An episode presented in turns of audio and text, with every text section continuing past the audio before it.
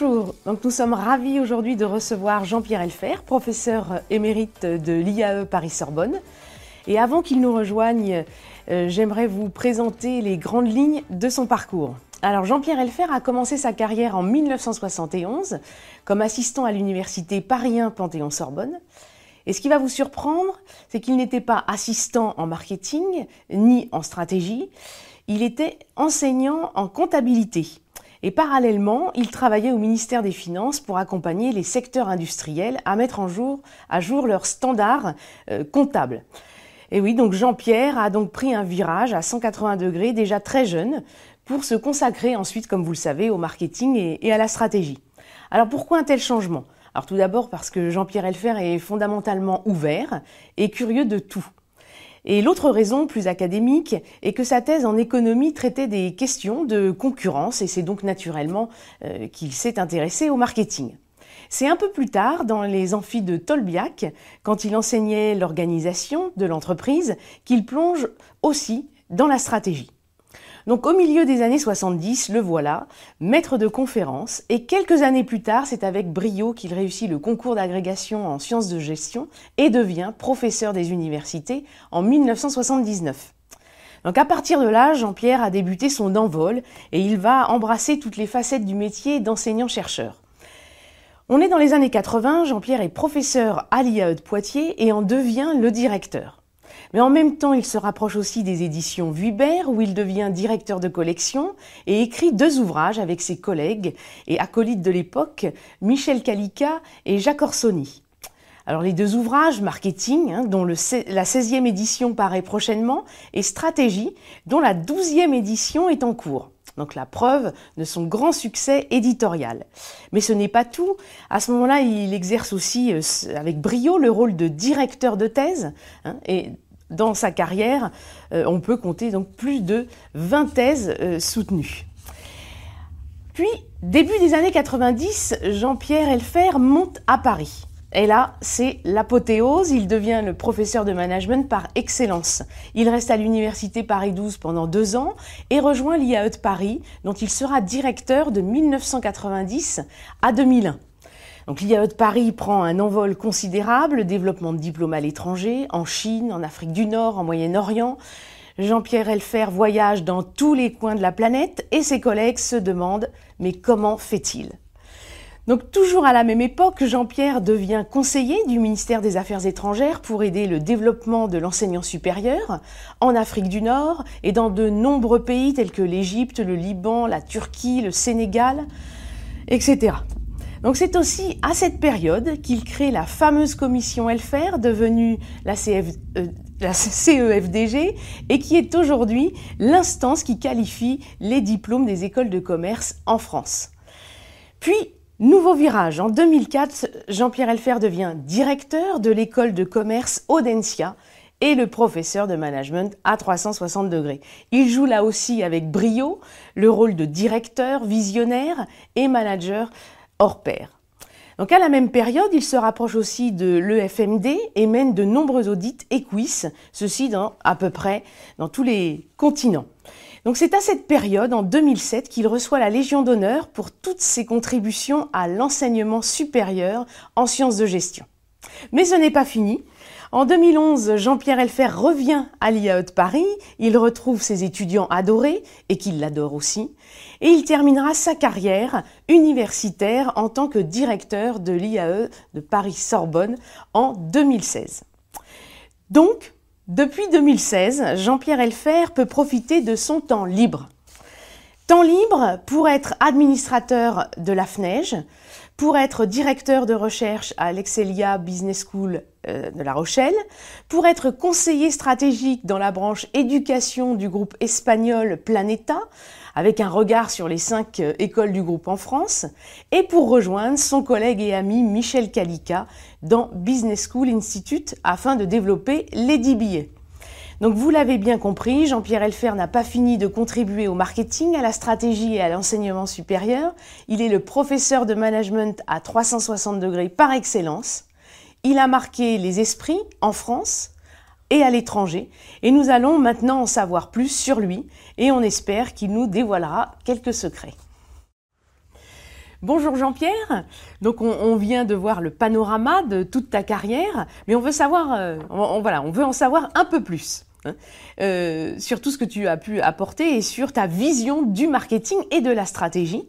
Donc, euh, quelles sont pour toi aujourd'hui les grandes évolutions hein, de la discipline marketing et puis stratégie que tu as pu connaître euh, voilà, pendant toutes ces années? Alors, ma réponse dans, dans 30 secondes, mais avant, ça me fait plaisir de remercier la FNEJ de m'avoir convié pour cette séance et puis Géraldine pour les propos tout à fait doux que tu m'as adressés il y a quelques instants. Simplement un mot. Tu as dit professeur à 360 degrés. Ça vient du titre de l'ouvrage de Mélange, paru chez Vibert, que les collègues dont tu fais partie ont bien voulu euh, écrire euh, au moment où je suis devenu professeur émérite. Alors, le marketing et la stratégie. Finalement, le marketing et la stratégie, ce sont les deux plus belles pièces du management. Donc, en tout cas, je le crois. Euh, quelle est l'évolution? Alors, c'est sûr qu'on pourrait dire rien ne change et tout change. Pourquoi rien ne change? Parce que somme toute, le marketing, ça n'est rien d'autre que le fait de définir une offre de valeur qui va se dire des clients. Et ça, je crois que c'était vrai, c'est vrai, et ce sera vrai demain. La stratégie, c'est quoi? C'est le fait d'utiliser des outils d'analyse pour trouver un positionnement différenciant et battre les compétiteurs. Ça, c'était vrai, c'est vrai, et ce sera vrai demain. Donc rien ne change. Et quand je regarde la structure de mes deux, mes deux manuels que j'ai euh, écrits avec les collègues que tu as cités tout à l'heure, finalement, on a des structures qui sont à peu près les mêmes. Mais en fait, il y a de véritables changements. C'est vrai qu'en marketing, dans les années plutôt récentes, quand je vois les étudiants, quand je dis récent, je ne sais jamais si c'est l'année dernière ou c'est il y a 4 à 5 ans ou 10 ans. Et je me demande d'ailleurs si j'aurais eu les mêmes propos avant la crise sanitaire. Peut-être que bien, peut-être bien qu'on voit, on voit les éléments un peu différemment aujourd'hui. Mais c'est vrai que NFT, data, intelligence artificielle, expérientielle, relationnelle, ce sont des éléments qu'on ne connaissait que peu avant. Et ces éléments ont pris dans l'enseignement du marketing, dans la discipline marketing, dans la partie académique du marketing, ont pris un poids véritablement considérable. Ça, c'est pour le la marketing, mais pour la stratégie, on utilise bien souvent l'acronyme VUCA. Volatility, Uncertainty, Complexity, Ambiguity. Comment faire de la stratégie quand on vit dans un contexte comme celui-là? Et donc, euh, si j'ajoute à cela pour la stratégie euh, la mondialisation, euh, la digitalisation dans tous les sens, et ne serait-ce que ce qui vient de se passer depuis, depuis deux ans. Donc, beaucoup change. Moi, ce que je pense, c'est qu'il ne faut pas jeter le bébé avec l'eau du bain. Et donc, euh, il faut conserver les fondamentaux qui, eux, ne changent pas véritablement, mais les appellations, les outils, les concepts, la façon dont on les présente, la façon dont on les raconte dans nos manuels et dont on les raconte à nos étudiants, ça, je crois que c'est quelque chose qui a profondément changé. Et je m'en félicite je ne regrette qu'une chose, c'est d'avoir moins d'étudiants, tout au moins en France, parce que je continue à assurer beaucoup de séminaires à l'international, d'avoir moins d'étudiants en France, de mes étudiants de l'IAE, pour évoquer toutes ces questions avec eux. Bien, donc si je résume, c'est le changement dans la continuité. Absolument. Euh, bon, alors, et maintenant, si on se penche un peu sur euh, la pratique, la pratique en entreprise, quelles sont pour toi les grandes évolutions des, des métiers voilà, dans le département Alors, marketing. Là également, peut-être bien que les changements, les modifications euh, sont plus fortes. Et je crois que là, on peut véritablement parler de, disruption. Euh, c'est sûr que euh, on assiste, pas depuis toujours, mais ça s'est renforcé et on le voit de façon un petit peu différente. Pour dire simplement, on assiste à un, un marketing bashing, une stratégie bashing.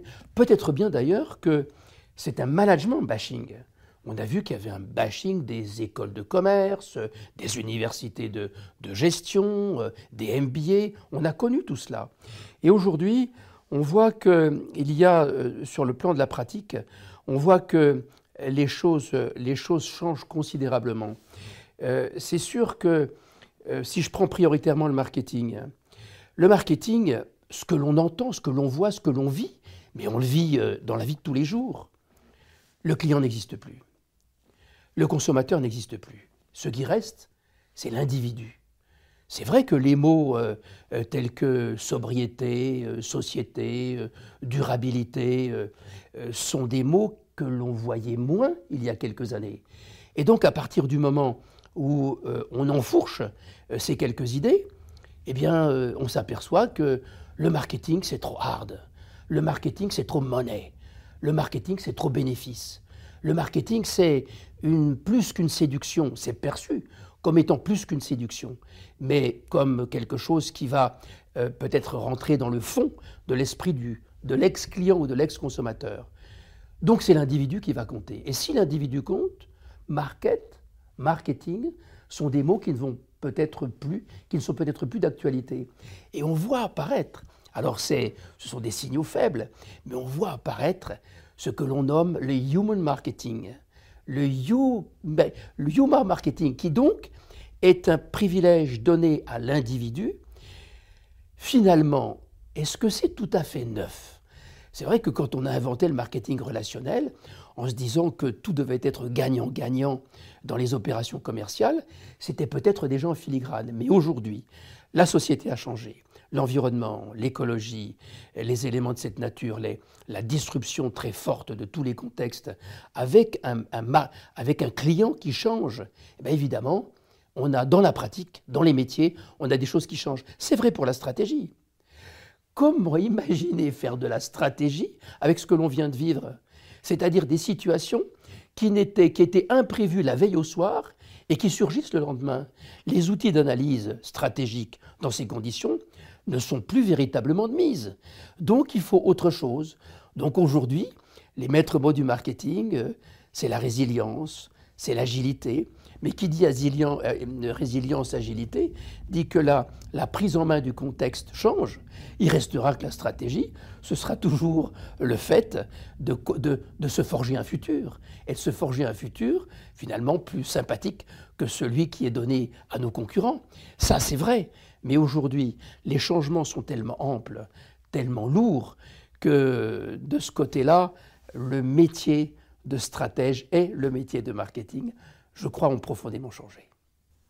Et si on continue dans, cette euh, discussion, euh, marketing social, euh, enfin, impact social, et avec le marketing et la stratégie, comment... Alors le mot magique, c'est impact. C'est un pacte, euh, on a décidé, euh, on a décidé, parce que c'est tout à fait naturel, dans pratiquement tous les domaines, mais évidemment dans nos domaines à nous, euh, de passer, pour dire simple, de l'output à l'outcome. C'est-à-dire que, par exemple, dans le domaine de la recherche, écrire quelque chose dans la meilleure revue, dans le numéro 1 du FT, dans une revue 1 étoile du classement de la FNEJ, c'est magnifique. Ça ne sert à rien.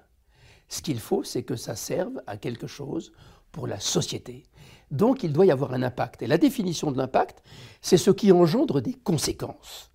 Et donc maintenant, quand on imagine le marketing, c'est ce qui a de l'impact pour la société ou le social en général, et donc ce qui va changer, ce qui va faire changer, faire changer les contextes, faire changer les environnements, faire changer l'individu, et pour la stratégie, faire changer les marchés, faire changer la concurrence, faire changer les sphères de compétition. Donc je crois, oui, que l'impact est majeur. Ce n'est pas que de l'impact social, mais peut-être qu'on pourrait l'élargir à impact sociétal, mais l'impact économique reste derrière. Les sociétés doivent vivre, doivent pouvoir investir et doivent pouvoir recruter. Mais il y a un changement majeur, oui. Très bien. Alors maintenant, avec toute cette expérience et puis euh, ce décodage de l'évolution de, la stratégie et du marketing, euh, quel serait ton principal conseil pour un jeune, une jeune, qui souhaite débuter une carrière euh, d'enseignant-chercheur en sciences de gestion et plus particulièrement dans ces deux disciplines Alors on va, commencer par, par, le jeune qui veut faire de l'enseignement. Mais je pense qu'effectivement, il aura deux moitiés de cerveau, une moitié de chercheur, une moitié d'enseignant. Euh, l'enseignant aujourd'hui, la pandémie a évidemment accéléré les choses, mais qui existaient avant il est plus prof, il est chef d'orchestre. Il est un chef d'orchestre, et elle est un chef d'orchestre pour jouer de facettes multiples. J'ai un peu le souvenir de, des cours que j'ai pu faire dans des amphithéâtres lourds. Ça m'est arrivé d'avoir plus de 1000 étudiants. Qu'est-ce qu'on avait à notre disposition? Notre voix, notre présence, mais la présence quand on est à quelques centaines de mètres du rang du fond, ça ne servait pas à grand-chose, de son expertise, de la façon dont on raconte les histoires, tout a changé. Puisqu'aujourd'hui, euh, compte tenu de ce que l'on voit arriver, l'hybridation, les classes inversées, le, prof devient un chef d'orchestre, chef d'orchestre des, des, connaissances, chef d'orchestre des supports, chef d'orchestre de la technologie, chef d'orchestre de ses propres, de ses propres habitudes, de ses propres compétences. Donc il devient un véritable chef d'orchestre. Il change. Moi j'ai une histoire. Tout à fait au début de ma carrière, comme je le disais tout à l'heure, j'ai fait aussi cours dans des petites salles, dans des séminaires. Et à l'époque, dans mon séminaire, j'avais des étudiants qui étaient en face de moi. Moi je parlais, j'avais ce qu'on appelait des transparents. Tu ne sais même pas ce que c'est, des transparents. Et j'écrivais un peu, j'avais un tableau, un tableau. Et puis j'écrivais au tableau. Et un beau jour, mes étudiants sont arrivés, ils ont ouvert leur sac, et dans leur sac, il y avait mon manuel. Et d'un seul coup, d'un seul, je me suis rendu compte que tout ce que je pouvais raconter qui sortait du manuel, c'était inutile, puisqu'ils l'avaient sous les yeux. Et mon métier a changé. Ben Aujourd'hui, le métier change, puisque les connaissances existent partout. Nos étudiants, qu'ils soient en formation initiale ou en formation continue, ont un accès à cet ensemble de connaissances. Et donc, le prof, c'est un traducteur, c'est un organisateur, c'est un chef d'orchestre avec tous ces éléments. Et donc, son métier va changer. Chers jeunes qui vous engagez dans le métier, vous vivez une expérience absolument exceptionnelle. Profitez-en, mais sachez que votre métier a changé, votre métier est en train de changer. Profitez-en. Et l'autre facette alors Alors les chercheurs. Voilà. Les chercheurs. Les chercheurs aussi, ça a beaucoup changé. Chers jeunes, vous pouvez certaines fois faire ce qu'on appelle des tests sur articles, des tests sur essais. Ah, si on m'avait expliqué au début de ma carrière qu'on pouvait ne pas écrire une thèse, mais qu'on pouvait écrire des articles, mais j'en serais tombé par terre. Ça n'existait pas. Aujourd'hui, on peut tronçonner. Cette magnifique montagne euh, pour laquelle on doit gravir euh, chapitre après chapitre, partie après partie, dans pas mal de cas, c'est achevé, c'est fini, et on tronçonne, on fait des articles. Ce qui fait qu'on se retrouve, le chercheur, jeune chercheur, vous allez vous retrouver dans des systèmes, des processus d'évaluation beaucoup plus rapidement. C'est d'ailleurs vrai aussi pour les chefs d'établissement, puisque les chefs d'établissement, ils pourront savoir qui a le potentiel ou qui n'a pas le potentiel, alors que la thèse ne le montrait pas nécessairement. Tout va changer. Et puis ce qui change aussi, c'est qu'aujourd'hui, vous allez rentrer dans des ancrages méthodologiques, des ancrages conceptuels. Je ne dis pas que ça n'existait pas, mais véritablement dans le domaine de la recherche, si je me reporte à mes souvenirs, finalement pas si lointain que ça, on est passé de l'émergence à la maturité. Et aujourd'hui, moi j'ai accompagné, bien sûr, oh, pas tout seul, nous étions quelques-uns, mais j'ai accompagné dans le domaine du marketing et de la stratégie le passage de l'émergence à la maturité. Donc, chers jeunes chercheurs, vous allez rentrer dans une discipline mature. Merci, merci pour euh, ces conseils. Euh, et maintenant qu'on a voilà, compris euh, l'évolution de, ces deux disciplines dans lesquelles tu as baigné, on aimerait mieux comprendre d'où vient ton inspiration. Donc là, quelques questions un peu plus précises. Donc quel est l'ouvrage marquant et inspirant dans ta trajectoire intellectuelle? Alors, ma trajectoire intellectuelle, je vais la ramener à ma profession. Non pas parce que je ne vis qu'avec ma profession, mais tu sais, et certains savent que j'y suis, peuvent savoir que je suis, suis particulièrement impliqué. Il y a, euh, a l'ouvrage qui m'a fait changer mes cours, ce sont les mémoires de Jack Welch, celui qui a dirigé General Electric pendant 20 ans. Ça a complètement modifié mes cours de stratégie. Il mettait absolument par terre ce que on enseignait et lui, il le vivait avec ses business units, ses 16 business units chez General Electric. Ça, ça m'a véritablement transformé. Et puis, autre chose, ce n'est pas un ouvrage, c'est une pièce de théâtre. La pièce de théâtre s'appelle, elle est de Fenwick, il a écrit ça en 1989. Ça s'appelle Les Palmes de M. Schutz. C'est l'histoire du secrétaire général ou quelque chose comme ça, de l'école de chimie de Paris, qui veut absolument avoir les palmes. Pourquoi pas? Et il raconte son histoire, il raconte cette histoire. Mais en fait, c'est pas ça. L'histoire, c'est celle de Marie Curie découvrant le radium. Et les pages que l'on trouve à l'intérieur, C'est ce qui prouve que pour les chercheurs, la recherche, donc la découverte, c'est plus qu'un plaisir, ça peut être une jouissance. J'ai toujours et j'utilise toujours cet exemple-là pour montrer aux jeunes que la recherche, c'est le contraire d'un enfermement. Le recherche, c'est quelque chose qui fait découvrir quelque chose qui était inexploré jusque-là, et c'est quelque chose qui, entre le cœur et l'esprit, révèle les individus. Et voilà, ce sont les deux ouvrages, euh, bon, bien sûr, il y en a quelques autres, je pourrais mettre un peu plus intellectuels. Thomas Kuhn, pour moi, était extrêmement important dans les cours d'épistémologie que j'ai pu faire. Et ce qui m'a peut-être fait le plus réfléchir, mais ça va faire chic, c'est Aristote et son éthique à Nicomaque. Pourquoi? Parce qu'il a fait la différence entre la justice distributive et la justice commutative. La justice distributive, c'est la proportion. La justice commutative, c'est l'égalité.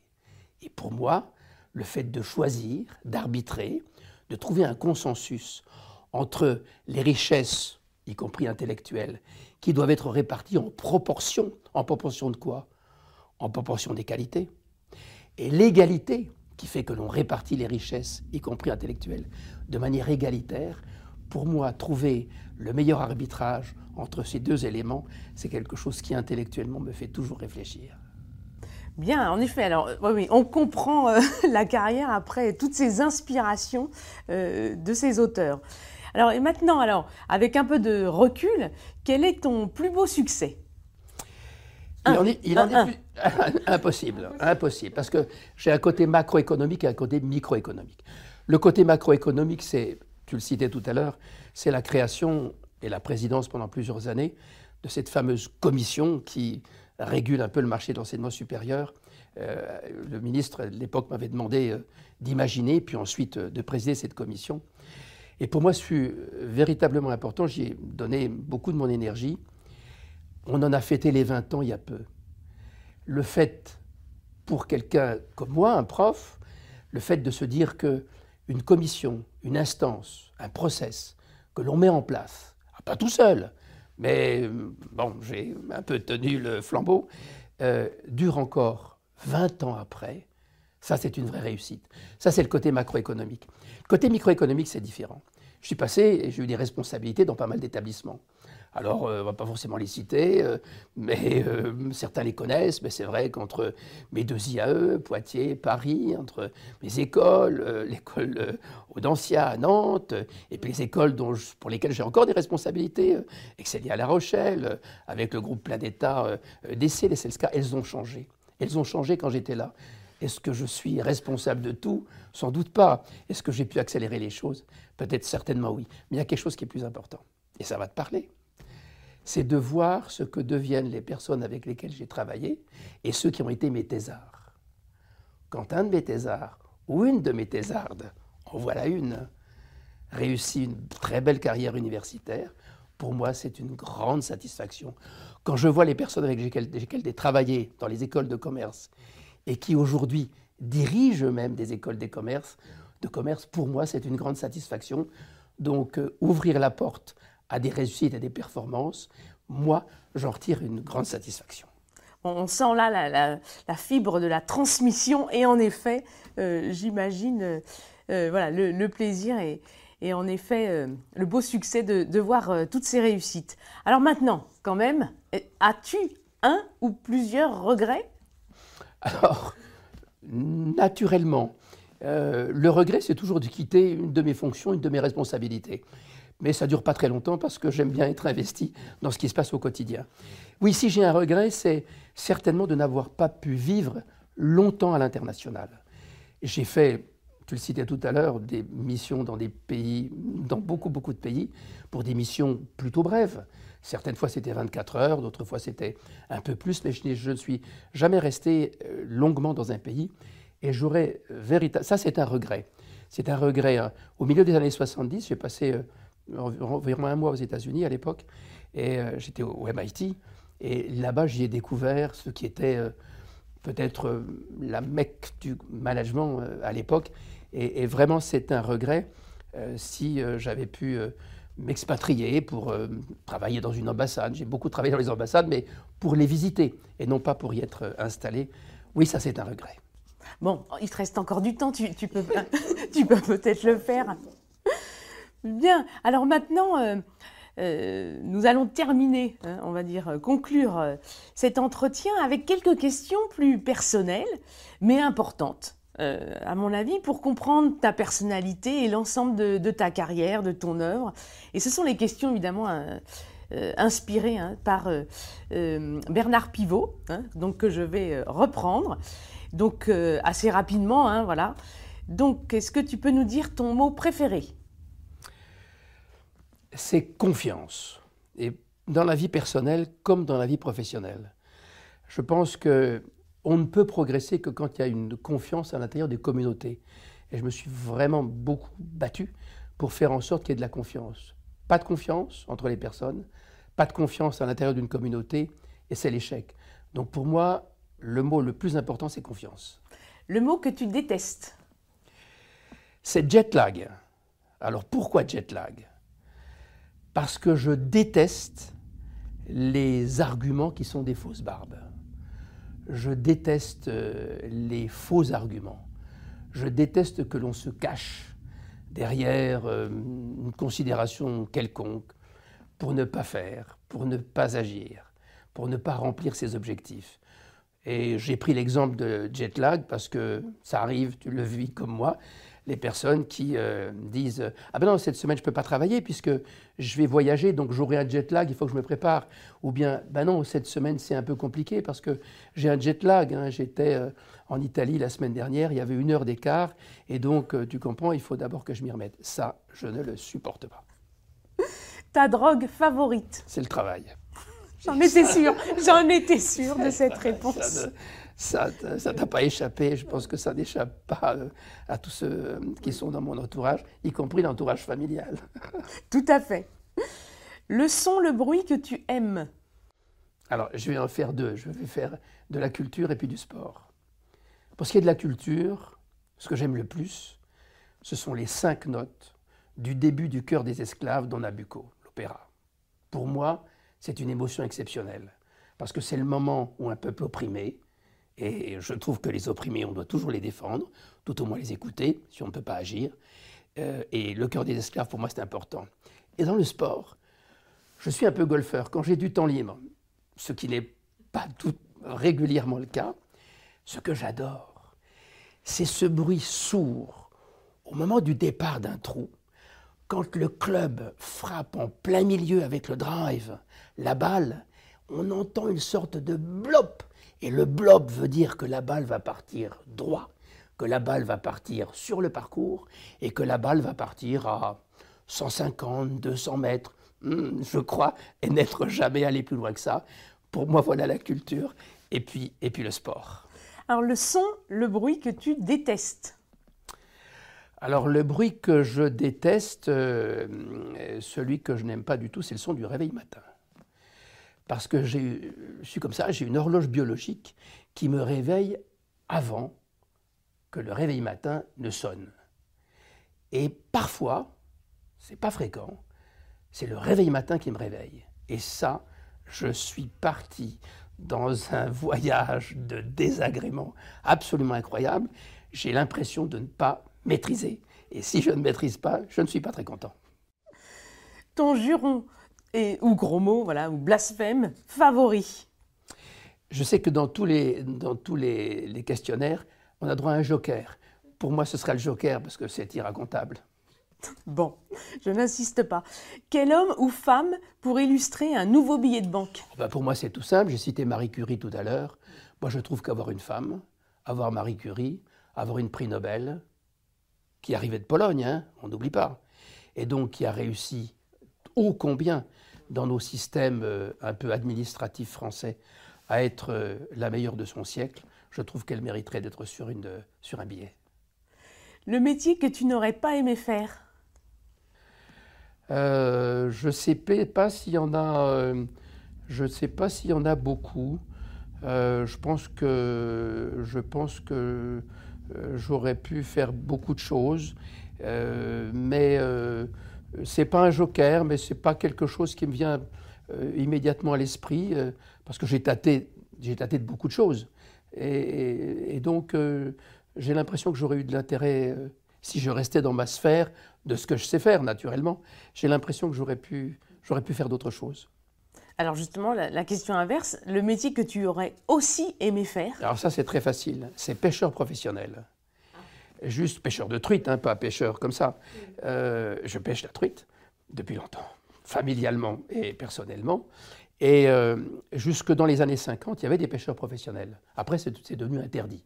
Parce que les pêcheurs professionnels, ils pouvaient vendre le produit de leur pêche. Et j'ai des histoires de pêcheurs professionnels qui sont absolument exceptionnelles. Et pour moi, c'est un loisir, c'est un loisir tout à fait important. C'est quelque chose qui me passionne.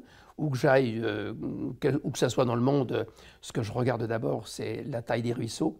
Et pour voir si euh, je pourrais trouver mes, mes poissons à l'intérieur. Donc j'aurais été pêcheur professionnel, je crois que pour moi, ça aurait été une sorte de nirvana. je t'imagine.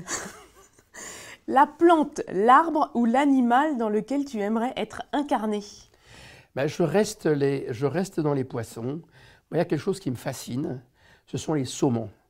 Les saumons, ce sont des poissons qui euh, naissent dans un ruisseau, c'est pour ça que je les connais, qui partent en mer, qui vivent en mer, et puis euh, un beau jour, ils décident de repartir vers leurs origines.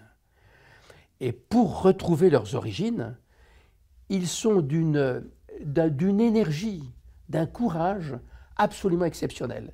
Ils franchissent euh, tout ce que les hommes, malheureusement, ont pu euh, mettre sur leur passage. Ils sautent les cascades euh, à l'envers, puisqu'ils remontent vers les sources. Ils sautent les barrages. Ils sont d'un courage exceptionnel. De temps en temps, dans certains endroits, ils se font manger par les ours quand ils ne sont pas suffisamment vigoureux. Puis à un moment donné, ils reviennent à leurs origines.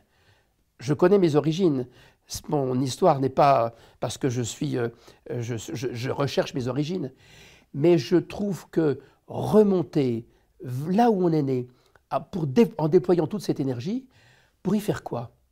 Ils vont faire la ponte. Donc ils vont transmettre. Et pour moi, le fait de remonter vers ses origines pour finalement transmettre, je trouve que ça me plairait bien d'être saumon. Alors qu'il y en a qui sont tellement fatigués après avoir remonté les ruisseaux et avoir pourdu qu'ils meurent. Moi, je ne mourrai pas. Alors justement, dernière question. Si Dieu existe, qu'aimerais-tu, après ta mort, l'entendre te dire? Ben, Tout d'abord, euh, si ça arrivait, je serais véritablement très étonné. Mais imaginons, je suis dans le cas de figure dans lequel euh, il existe. Euh, ce qui me plairait bien et ce qui me ferait vivre et revivre, ce serait qu'ils me disent pendant ta vie, tu as fait du bon et maintenant tu vas faire du bien. Et finalement, peut-être que j'ai passé beaucoup, une grande partie de mon existence à faire du bon au sens de efficacité. Et c'est vrai, j'ai cette faiblesse de penser qu'il y a beaucoup de choses que j'ai pu faire et qui étaient efficaces. Et le bien, c'est la morale. Et donc, passer de l'efficacité à la morale, si Dieu me disait ça, je lui dirais euh, c'est sympathique, j'y avais déjà pensé. Très bien, bah, merci beaucoup Jean-Pierre pour euh, cette discussion et, et ce partage. Merci Géraldine.